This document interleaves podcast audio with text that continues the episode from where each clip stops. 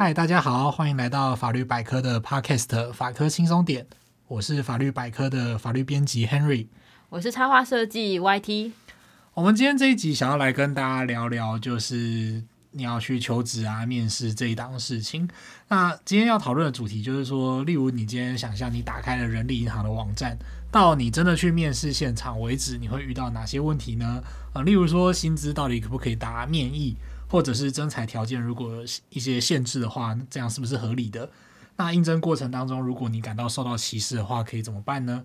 那再来呢，就是说我们会来聊聊，如果真的去面试的时候，你受到了一些莫名的身家调查，那这些身家调查是不是合理？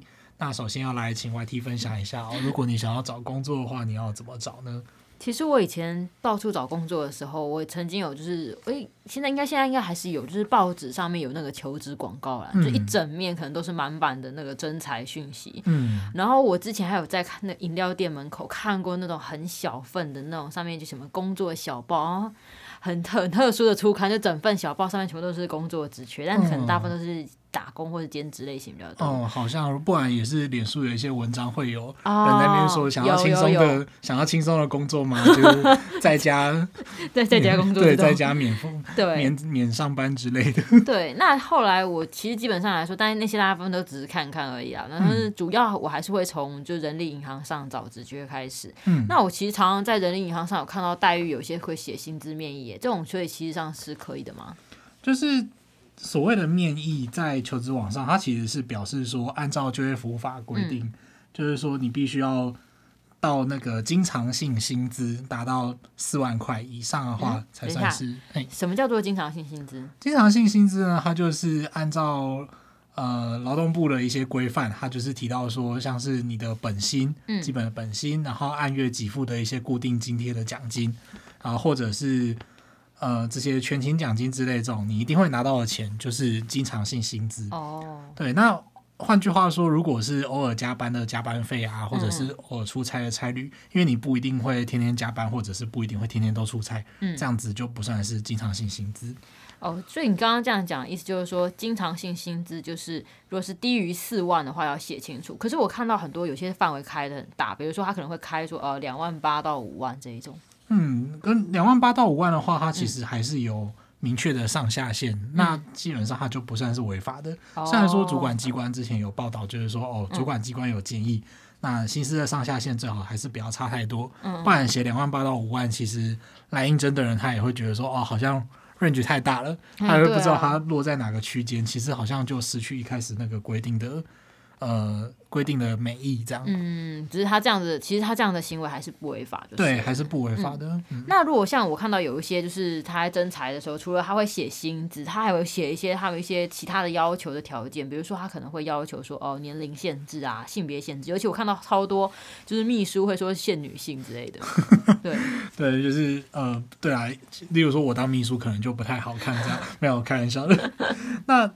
呃，这个第二个问题就是说，到底什么是求职歧视？那万一你遇到歧视的话，可以怎么办？嗯，就就业歧视的问题呢，它就是说，你根据一些跟工作无关的条件啊、呃，例如说，在我们的条文里面就写了很多很多的东西，它就写了，例如说，你用星座啊、血型啊，然后甚至身高啊，然后长相啊这些来做征才的条件，或者是说，在实际上工作的时候呢，这些因为会因为这些条件，嗯。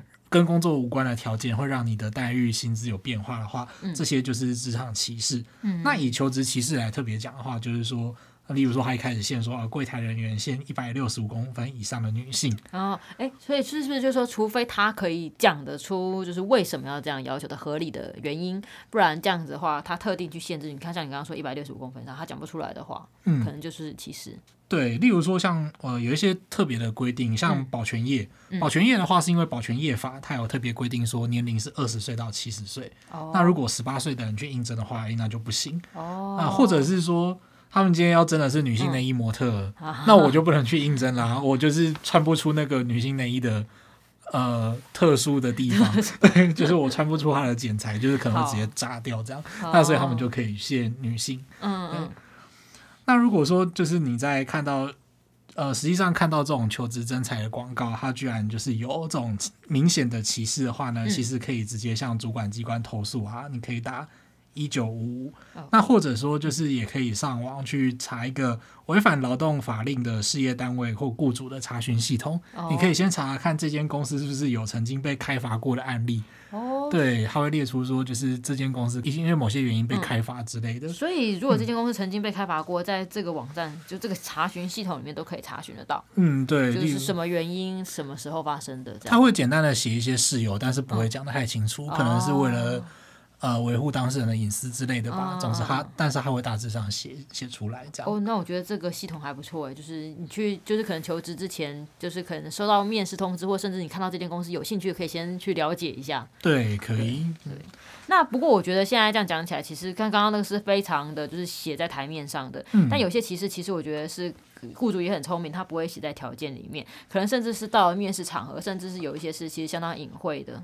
哦，对啊，就这个好像没有办法。例如说，我曾经有两个大学同学，听说他们就是一起到礼去礼仪社面试，什么什么龙什么人本的这样那种礼仪社 去面试。然后其中一个就是长得很高大俊美，就是一百八十三公分，超帅的男生这样，然后就拿到 offer。然后另外一个女生就是稍微胖胖的啊，就没有那么亮眼，然后他就没有拿到 offer。然后事后就说，哦一定是他们一定是有看看脸这样，看脸，对，以为是在选美这样子。对。这有点夸张。好，嗯、那所以像有一些面试的时候啊，还有就是像等到我现在投了就是履历，然后他觉得说哦找我去面试，那我去面试的时候，他可以问这些求职者，要求他们提供各种资料。因为像我之前去面试的时候，有被要求做过那种什么人格特质的测验，然后厚厚一整叠那种。嗯嗯嗯，对。哦，那个我有做过，嗯，而且我那个时候做就是做出来还会测说，哎，你是什么？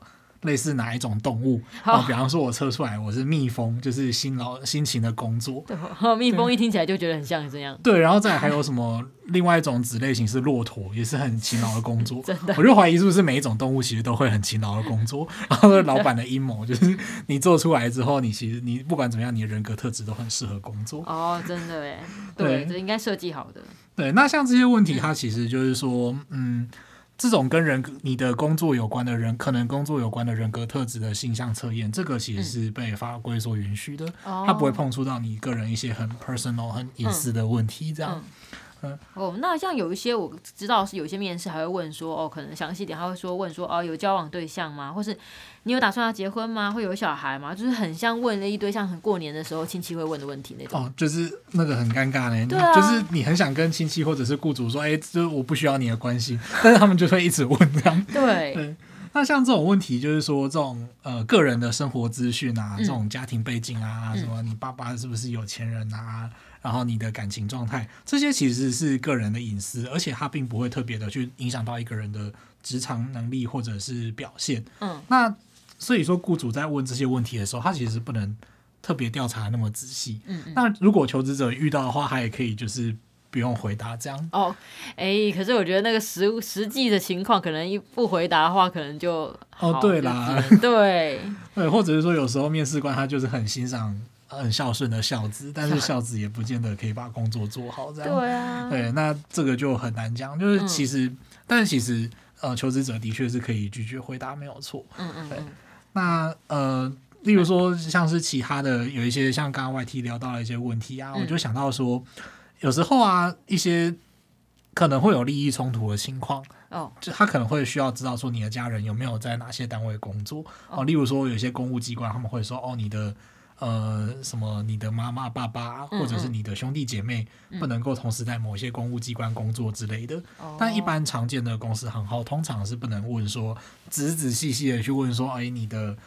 哥哥做什么？弟弟做什么？嗯、姐姐做什么？妹妹做什么？哦、这些好像是不行。这种情况大部分都是公家公务机关会出现。对，那一般的公司的话就比较少，或者应该说就是原则上不能调查的。嗯、哦，那想再问一下，那想说可以问，就是他可以问你过去的黑历史嘛？比方说，你可能问他问说，呃，职场上你有没有出过包啦，或是甚至更直接一点说，有坐过牢之类的问题吗？啊，我前阵子好像也有被问过类似，欸、就是当当初来公司面试的时候，好像有、嗯、就有被问。问过类似的问题吧。嗯，这个问题会涉及到说，雇主要怎么样才能合理的去要求求职者提供一些个人的隐私资料？嗯，那跟工作有关的一些，就是俗称 reference check 的资历查核，这个是 OK 的吗？嗯，那这个问题就牵涉到，就是说我们的就业服务法规定，那要求呃提供前工东家的联络资讯啊这一类的都是呃合法的这样子。哦，对。所以那像这样子要求提供前东家的联络资讯是合法的这种情况的话，嗯，就是我自己是因为如果被问到这样的话，我会有觉得有点担心，因为我也不太确定说这个面试官他之后会跟我的前东家联系的时候，他会问什么，甚至是我的前东家会讲出什么，就是我怕有些就像刚刚讲可能会涉及到隐私的部分。嗯，对。首先跟工作无关的东西就不能够一直问、嗯、啊，例如说问来应征的这个人说哦，你下班之后有没有什么？呃，特别好的嗜好啊，例如说下班之后去逛一廊，就觉得说我们这个人很棒；然后下班之后去泡夜店，就会觉得我们这个嗨咖不行。啊，或者是说是不是有换过好几个男女朋友？嗯嗯，这些跟工作无关的事情就不能特别问。嗯，那当然就是说他可以去问在工作上的人际表现，例如说是不是跟同事处不好，经常跟同事吵架，或者是霸凌同事，会影响到团队气氛之类的这一类的问题，他就可以问。哦，不过最重要的就是他其实要符合各自法的规范。哦，就是你在收集这些资料的时候，你必须要是只限于工作才能够对跟工作有关的事情才能够收集，然后最好就是这个应征者即使你最后没有录取他，这些资料你也一定要销毁。哦，那再来就是说，向前东家问问题之前呢，你最好要取得求职者的同意。那最重要的就是原则上应该要去。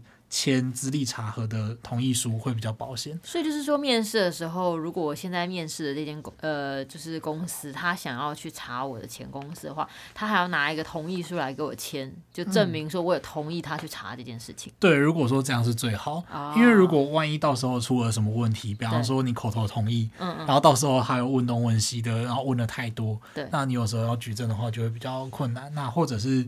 呃，你不想要他问，嗯、但是他却还是问了，哦、这样子的话，你才比较有合理的去合理的去说，哎，你拿不出这个同意书，表示我当初根本没有同意啊，这样。子，嗯嗯、也算是给自己一个保障。嗯，对，哎，那像刚刚我刚刚提到说，像刚刚讲嘛，问这个资历是可以，那像刚刚讲讲就更问更直接的，他如果问说坐过牢呢？嗯，有些雇主他其实可能会担心说，哦，这个员工会不会手脚不干净啊？啊，例如说有时候什么有钱人的看护啊，什么就是在一些人力银行的网站上面打，就会发现说，哎、嗯，很多要求要所谓的有一个东西叫良民证，要求这个良民证呢，很多都是呃，例如说司机啊、看护之类的。嗯。那我先简单说一下什么是良民证。对对对，我正想要问你这个部分。良民证呢，它其实正式的名称叫做警察刑事记录的证明书。它是要证明说一个人他没有因为犯罪而受到严重的惩罚。嗯，那就是他就只是表示说，哦，我以前没有被处罚过，嗯、但是他不能担保说这个人就是人品很高，的对，他会扶老太太过马路之类的。哎，那这个呢，就是说雇主如果要请。求职者提供良民证，嗯，他必须要是跟工作有关具体的关系，嗯，有些工作他其实按照法规是不能够有犯罪，所谓的俗称的犯罪前科，嗯，啊，例如说补教业者，嗯，补教业者或者是幼保人员，他们会按照他们自己法规的规定，会说哦，你不能够犯跟性侵有关的犯罪，哦。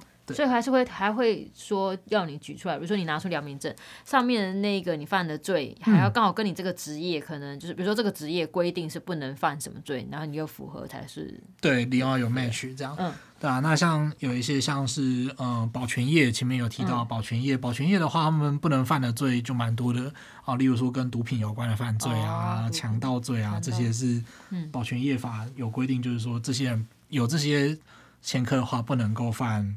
不能够担任保全业者这样，嗯、那像这种情况呢，就会因为各自法规的需求，雇主可以要求提供良民证。嗯，诶，那所以这样，如果一般比如说像我没有犯罪过的话，我去申请良民证，应该申请到上面就是不会有任何对，上面就是空白的。